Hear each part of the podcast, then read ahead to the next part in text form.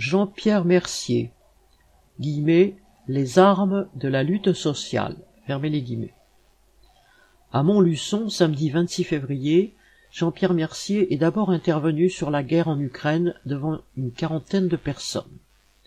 Puis les échanges ont été nombreux sur ce qu'est lutte ouvrière, sur le sens du vote pour Nathalie Arthaud, sur les moyens pour les travailleurs de s'opposer à un patronat de combat.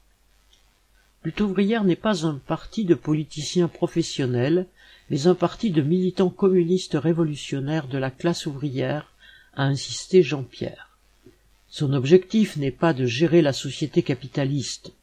Ce sont les partis de gauche qui ont mis les illusions électoralistes dans la tête des travailleurs pour les anesthésier puis pour les trahir.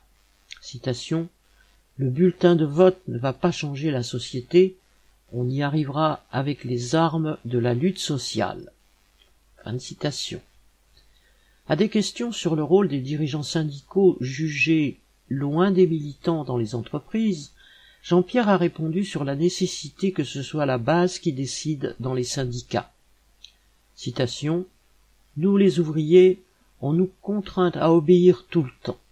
Au moins dans les syndicats, on peut et on doit décider. Fin de citation. Il faut que les travailleurs dirigent eux-mêmes leur lutte, avec l'objectif de contrôler les comptes des grandes entreprises et au bout du compte, de diriger la société. Un ancien cheminot, militant lutte ouvrière dans la ville, rappelait cette phrase de Marx, L'émancipation des travailleurs doit être l'œuvre des travailleurs eux-mêmes.